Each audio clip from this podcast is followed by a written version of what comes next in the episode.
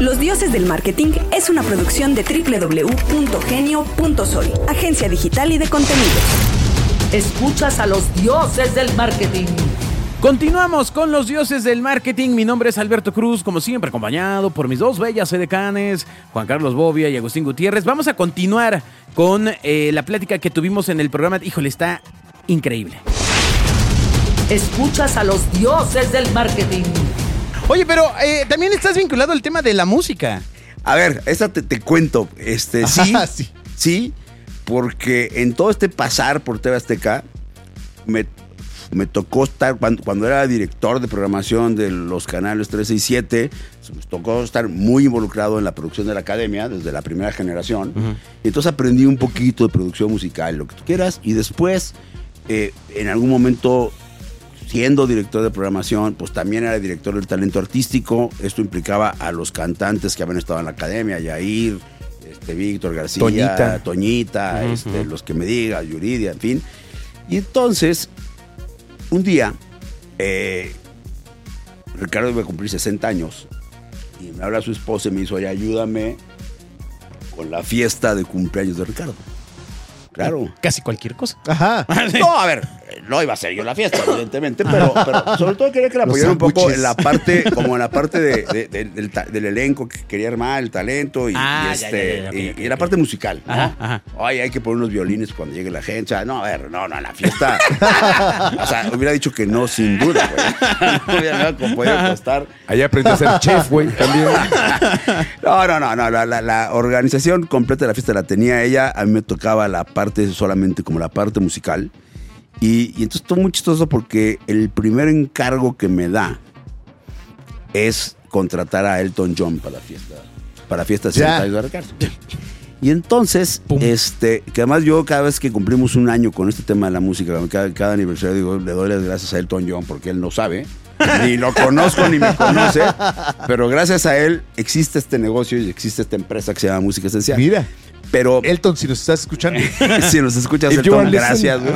Habla en inglés, güey. Pero entonces, bueno, ella me invita a que la ayude en todo el tema de, de- de artístico, musical de la fiesta. Me pide que contrate a Elton John. Y a mí se me ocurre decirle que era una muy mala idea. Y, y lo que yo pensaba era que era una mala idea porque Elton John no es un show para una fiesta. No es un show, de hecho es un concierto. ¿no? Dice, a ver, te va a matar el ambiente de la fiesta. Es- o sea, la gente va a ir a oír el concierto de Elton John Y va a ser la fiesta del Elton y entonces va a ser el anticlímax de la fiesta. Y luego termina el concierto, la gente se va a ir y de lo único que se van a acordar del cumpleaños de Ricardo es que estuvo Elton John. De todo lo demás que estás pensando hacer y del menú, no iba a pensar en nada. Y O sea, propuso a Pandora. Y propuse, ¿no? Propuse a Matute, fíjate qué chistoso. pero- a Matute, la a banda de covers. Sí, pero, pero espérate, ya- y, y que estuvo, ¿eh? Pero, pero al final de cuentas dijo que le importaba poco lo que yo pensara y que quería Elton John. Entonces, eh, digo, a ver, no lo dijo de esa forma claro, porque, porque claro. no tiene esas maneras, es una Claro. gente divina y además este, con los mejores modos, o sea, no lo estoy exacerbando, pero en pocas palabras dijo, sí, está muy bien, qué bueno que Mira, piensas mi así, querido Memo. trae Elton John. Cámara. Y entonces empezamos a contactar a Elton John, lo contactamos. Eh, hasta cierto punto todo muy bien porque él estaba, para esas fechas iba a estar en Las Vegas. Nos podía fácilmente. Con el red piano, supongo. eh, no, no, era un tema, ¿eh? porque el piano, el piano viaja en un avión especial para el piano. O sea, tienes que, hay un avión que solamente transporta al piano, que va con unas cadenas, o no, no sé cómo lo fijan. Aeropiano. Y, y van seis, siete Güey, se hacía ahí técnicos cuidando al piano que no le pase nada y obviamente aterriza el avión y entonces reafinan el piano y lo vuelven a afinar y lo piano de vuelven a Elton John. eso sí, es un sí, tema, sí. ¿no? Pero había que traer el avión en un solo, el piano en un solo avión especial, o sea, ese, ese- ese avión es propiedad del John. Bueno, Muchas cosas, ¿no? Pero me dijeron, ok, ya. Eh, eh, Entonces yo traté como de insistir un poco y le dije, a ver, bueno, ok, ¿quieres el Toñón? Está bien, traigamos el Toñón. Pero ¿por qué no Que hacemos? le abra Matute. No, espérate. Yo le dije, ¿por qué no? Que le abra. Sí, que Toño le abra a Matute. No, en ese, en ese momento. todavía- Eso hubiera A ver, estado. en ese momento Matute todavía no estaba en el panorama. Pero le sugerí que por qué no le hacíamos algo especial para Ricardo. A ver, el Toñón es un concierto como cualquier otro. Hagámosle algún showcito especial a Ricardo con los exacadémicos que hoy han triunfado Carlos Rivera, Yair, Yuri, etcétera, y que vengan a cantarle a Ricardo de cumpleaños, le regalen su voz y le hagan aquí que le canten las canciones que le gustan. Entonces, al principio le pareció también una mala idea, porque dijo, no, no va a traer a la academia al cumpleaños de Ricardo Salinas. Este, pero después, en colaboración con alguien más que estaba involucrado en la organización de la fiesta, me dijo, "Oye, ¿por qué no se la vendemos como Glee? Glee es una serie donde cantan covers, con Covers. arreglos muy padres. Y entonces dije, es buena idea. Entonces, le- en una de las juntas que tuvimos para la fiesta, porque, a ver, las juntas de la fiesta éramos, no sé, 20 Como personas. Juegos 25 Olímpicos, personas, claro. sí, sí. Y entonces al terminar una junta la llamábamos un poco corto, le dijimos, mira, esto es lo que, esto es lo que yo te decía. O sea, entonces dijo, a ver, eso me suena más interesante, me gusta. Pues, a ver, déjame pensarlo y tal. Y el déjame pensarlo, llegó el momento, porque se van todos los veranos, tres meses, este, navegar por el Mediterráneo. Y llegó el momento en que se tenía que ir, ¿no? Entonces, eh, conforme pasaban los días, le iba, como que le iba encajando mejor la idea. Y entonces ya, ya empezaba como a mandarnos, a ver qué pueden hacer con estas 10 canciones. Y, y para aquel entonces Chacho Gaitán trabajaba conmigo en, en- en- bueno, trabajaba conmigo, trabajaba en de, TV Azteca, Elton John ¿no? a Chacho casi nada. No, pero entonces yo le pedí a Chacho que me ayudara como a hacer arreglos y cómo componer Armar un algo. Entonces Chacho, que la verdad es un genio musical. el o tipo sea, toca lo que le avientes toca. arregla, toca, dirige, produce, es, es Gran músico. Es un gran músico. Entonces hace una mezcla con esas canciones espectacular. Entonces las mando, pero además ella en el Mediterráneo y yo en TV Azteca y todo escondidas de Ricardo porque todo era, era sorpresa. Entonces a veces yo me tenía, nos teníamos que ir, todos los que estábamos ahí medio involucrados en el tema, a las 4 de la mañana a una oficina de TV Azteca para tener una videollamada. Además no había tantas oficinas con, con, ¿no? con equipo para hacer videollamadas. Obviamente en las casas, ¿no? o sea, olvídate del Zoom. Entonces nos teníamos que ir a las 4 de la mañana a tener junta para ver, porque era la hora que él salía a jugar golf. Entonces ella podía tener estas reuniones. Ah, Un, un, un lío. Finalmente, acabamos haciendo, acabamos sumando gente. Chacho estaba yo, estaba Alexis Lippert, que era el que iba a ayudar en la fiesta para otras cosas, y pero acabamos Alexis Lippert, que era el productor de Ventaneando, Chacho Gaitán. Chacho Gaitán se le ocurre invitar a Felipe Fernández del Paso, que no es tan famoso como nombre, pero como, como logros lo es. Él, él- él fue el director asociado del Rey León, de la puesta de Rey León en Broadway. No y, más. y además, él estuvo nominado a un Oscar por la dirección artística de Frida. Nominado al Oscar, no lo ganó, eh, pero sí estuvo nominado. Yo digo que a veces que qué bueno porque, porque si hubiera ganado a lo mejor no lo tendríamos en el equipo. Pero, pero bueno, se sumó y entonces entre todos armamos un show o armamos una maqueta de show mientras ella estaba en el barco Cunace con canciones que nos iba mandando y cada vez se le iban ocurriendo más y luego llegaba a Ibiza y entonces iba al Lido, al- entonces nos mandaba fotos de Lío y entonces como que ella misma se fue comprando y emocionando con la idea. Wow. Y cuando regresó del viaje, le habíamos preparado ya una maqueta completa todo para hacer el show y se emocionó muchísimo y nos dijo, ¿sabes qué? Este es el show de la fiesta, no quiero ir todo. Y entonces nos pusimos entre El todos. avión de vuelta. incluyendo- Con todo y el piano. no, y a ver, los seis por güeyes suerte, por suerte, por suerte, no habíamos podido dar el anticipo, porque ese también lo habíamos perdido. Este, pero bueno, Y lo tuyo no es recuperar y antes. lo mío no es recuperarse. Esto está claro. Me la robaste, ¿eh? Me la estaba guardando. Eso Me está la- clarísimo. Entonces, me Afortunadamente. hubiera, pe- claro, la- Afortunadamente. obviamente la vendí como que sí le di el anticipo, pero lo negocié y lo pude recuperar. Eso, Claro. eso, eso. Eso Y era. cuando- Lo mío no es Eso, recuperar campeón. Y anticipos, cuando pero- Ricardo pero se enteró, dijo, no es cierto. Eso no es lo tuyo. Y bueno, finalmente dijo, eso, ese va a ser el show de la fiesta, pero bueno, necesitamos algo más, ¿no? Entonces dije, vamos a apostar por talento mexicano. Entonces acabamos haciendo este show que produjimos entre los que ya te dije, ella misma, Felipe, Chacho, Alexis y yo. Estuvo Emanuel y Mijares y estuvo Matute. Todo esto en la fiesta, pero ya, ya con un concepto diferente, ¿no? Pero fue muy exitoso en esa fiesta, o sea, fue tan exitoso el show en esa fiesta. Era un show que duraba 45 minutos, ¿no? Estaba puesto para la fiesta. Que entre octubre, que fue la fiesta, y diciembre, que se terminan las fiestas de fin de año, empezaron a entrar Pensé que la de él llamadas. dije, es larga no, no, la no, fiesta. empezaron a entrar llamadas a la oficina de Ricardo pidiendo los datos de dónde habían contratado el show porque lo querían para sus fiestas de fin de año, tal cual. ¿Qué tal? Entonces yo decía, pues yo no, me pasaban las llamadas de la oficina de Ricardo y decía, pues yo no puedo vender, o sea, esto lo pagó no, lo pagó María Laura, eh, se hizo para Ricardo, pues, no. Entonces, Cuando se enteró me dijo, pues, ¿por qué no vendes, baboso? Claro, véndelo, güey, si te lo compran, vende. Y entonces, pues ya traté ahí, colocamos un par de fechas para algunas fiestas privadas. Y en enero del siguiente año, ya pasadas las, o sea, el cumpleaños fue en octubre, ya pasadas las fiestas, nos invitó a comer María Laura para dar las gracias a todos los que tuvimos en la producción. Y ahí fue donde nos propuso abrir una empresa, en, sociedad todos, y hacer este show para el público, que obviamente no podía durar 40 minutos, ya empezamos a hacerlo crecer y demás.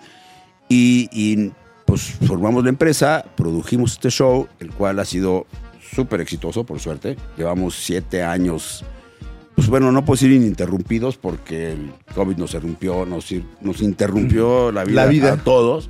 Pero llevamos siete años, este, sobrevivimos al COVID, o sea, fuimos de las tres empresas que pudieron sobreponerse al COVID, que no tronamos por el COVID. Y, y bueno, de ahí nace Música Esencial, de ahí nace mi participación en la empresa. Y hoy no solamente producimos Mist, hoy de repente nos piden alguna producción para otros artistas, nos piden hacer producciones de espectáculos eh, eh, así muy específicos para... eh, por ejemplo, Carlos Ararraqui para su aniversario nos pidió que produjéramos un espectáculo que lo hicimos con todos los jingles que ha hecho Alarraqui en su historia, en fin. Órale. hacemos, hacemos otras producciones, ayudamos a otros artistas, estamos ahí en, en- pues no sé, con un grupo de jazz y estamos en diferentes cosas. La empresa se llama Música Esencial y el show o el producto principal pues, es Mist. Que además lo, es- lo- lo reinventan y lo reinventan. y Sí, lo reinventan, llevamos, ¿no? tenemos seis shows diferentes. que Hay en inglés, en español, para niños, para Sí. grandes, Sí. para viejitos, para todo. No, ¿no? y ahorita tenemos ¿A dónde uno. querías audicionar? Puedes Sí, como mariposa Sí. con tu playera, güey. Recordemos. Después, después pone, sí, eso sí, hay que salir en mallas, ¿no? Y sin camisa. Bueno, no tengo bueno. problema. Sí, Tal no- vez la audiencia sí. Como se rasura. Continúa, continúa. ¿Cuál es el show que más te gusta de Mist? Correo electrónico dioses@genio.fm. A mí, el, que acabamos de lanzar, que se llama Euforia, y te voy a explicar por qué es el que más me gusta y por qué se llama Euforia.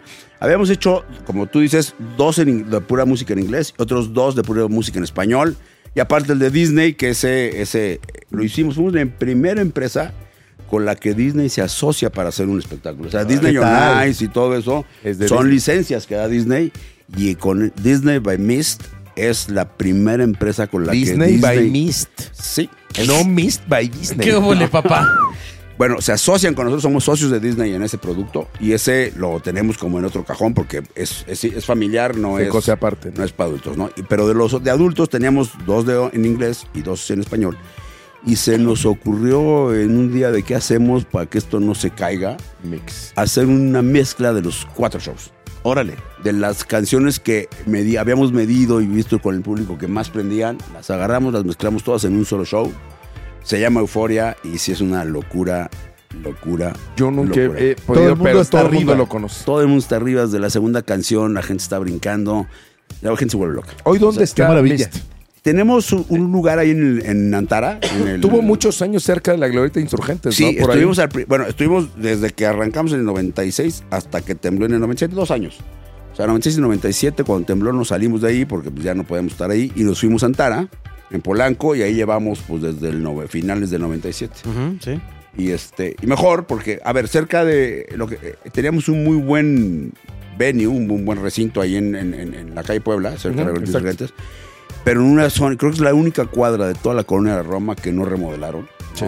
Sí, toda- porque toda la que daba Roma quedó increíble. Espantoso. Puebla. Pero esa cuadra Ajá. particularmente estaba No, y además le sembraron los puestos de jugos y Sí, todo. había Sí, sí. puestos de jugos, de tacos, de, de- de Sí. fritangas De y todo. enfrente un, edificio abandonado, todo grafiteado. Estaba Ajá. espantosa.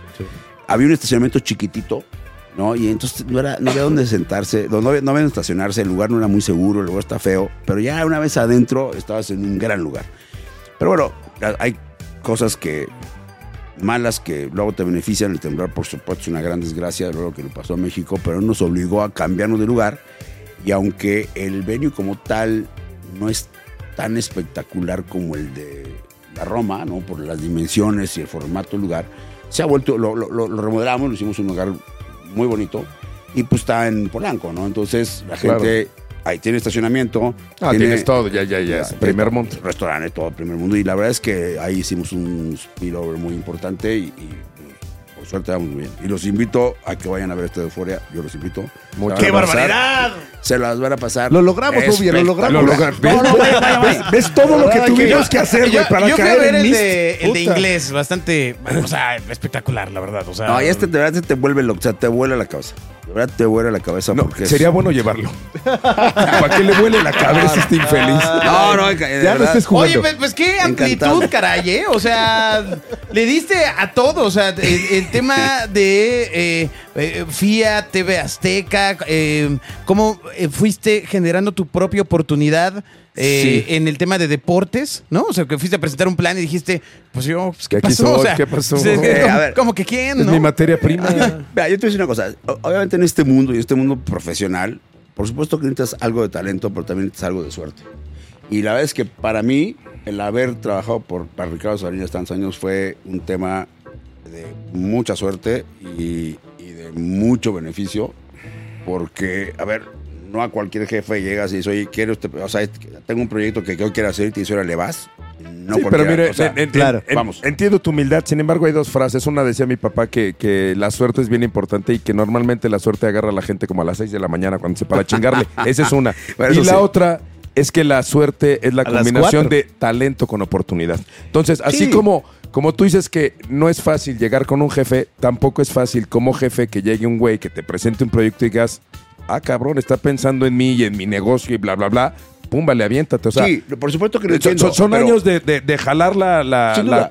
Pero ¿no? si yo hubiera hecho lo mismo en Colgate, por ejemplo, hubiera hecho lo mismo en. en Yo a lo mejor ya verá una pasta alegret con, con, Beba mejor, ¿no? a lo mejor había un talco para bebés. Pero, no, tu pero, carita ver, así. Las empresas transnacionales son bastante más estructuradas, Eh, claro. ¿no? Mucho menos flexibles, tienen, o sea, como que la línea de productos no sale de, de- por lo regular, no, o sea, la extensión de marca a lo mejor sí puede salir de, de- de- de las oficinas. Sí, por la México. suerte a lo mejor fue caer Pero- en, el- en- en pero- este ecosistema pero- en el que te daba caí- chance de crecer. Caí con, vamos, con un jefe que, que, ade- que- que tenía una gran apertura para oír a sus, a sus empleados, ¿no? Una gran apertura a, para oír que, a proyectos. los que le chingan.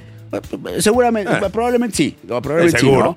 Pero, pero, pues, vamos, eh, sí estuve con un gran jefe y no todo el mundo, a ver, a lo mejor tienes oportunidad. Yo la tuve, Y le aprovechaste. la aproveché y aprendí muchísimo de este jefe, o sea, muchísimo.